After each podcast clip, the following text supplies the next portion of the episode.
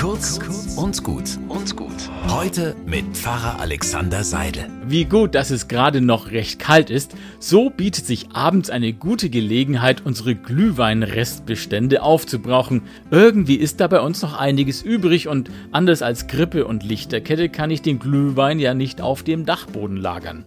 Also gibt's öfter mal am Abend einen Glühwein. Ein bisschen Weihnachtsfeeling im Februar.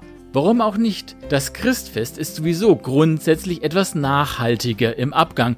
Die Bilder von Stall und Krippe, die Weisen aus dem Morgenland, die sind nie so ganz weg aus meinem Kopf. Dazu ist mir das Fest viel zu wichtig. Und alle Eltern wissen, die Geburt eines Kindes ist ja kein Abschluss, sondern der Anfang einer never-ending Story. Also ein Glühwein auf den Gottessohn, der immer da ist, auf den ich gerade in schwierigen Zeiten meine Hoffnung setze, ja, dann greife ich nicht zur Flasche, um das Schwere zu vergessen, sondern um mich an das Kind in der Krippe und an das Gute zu erinnern. Einen guten Tag wünsche ich euch.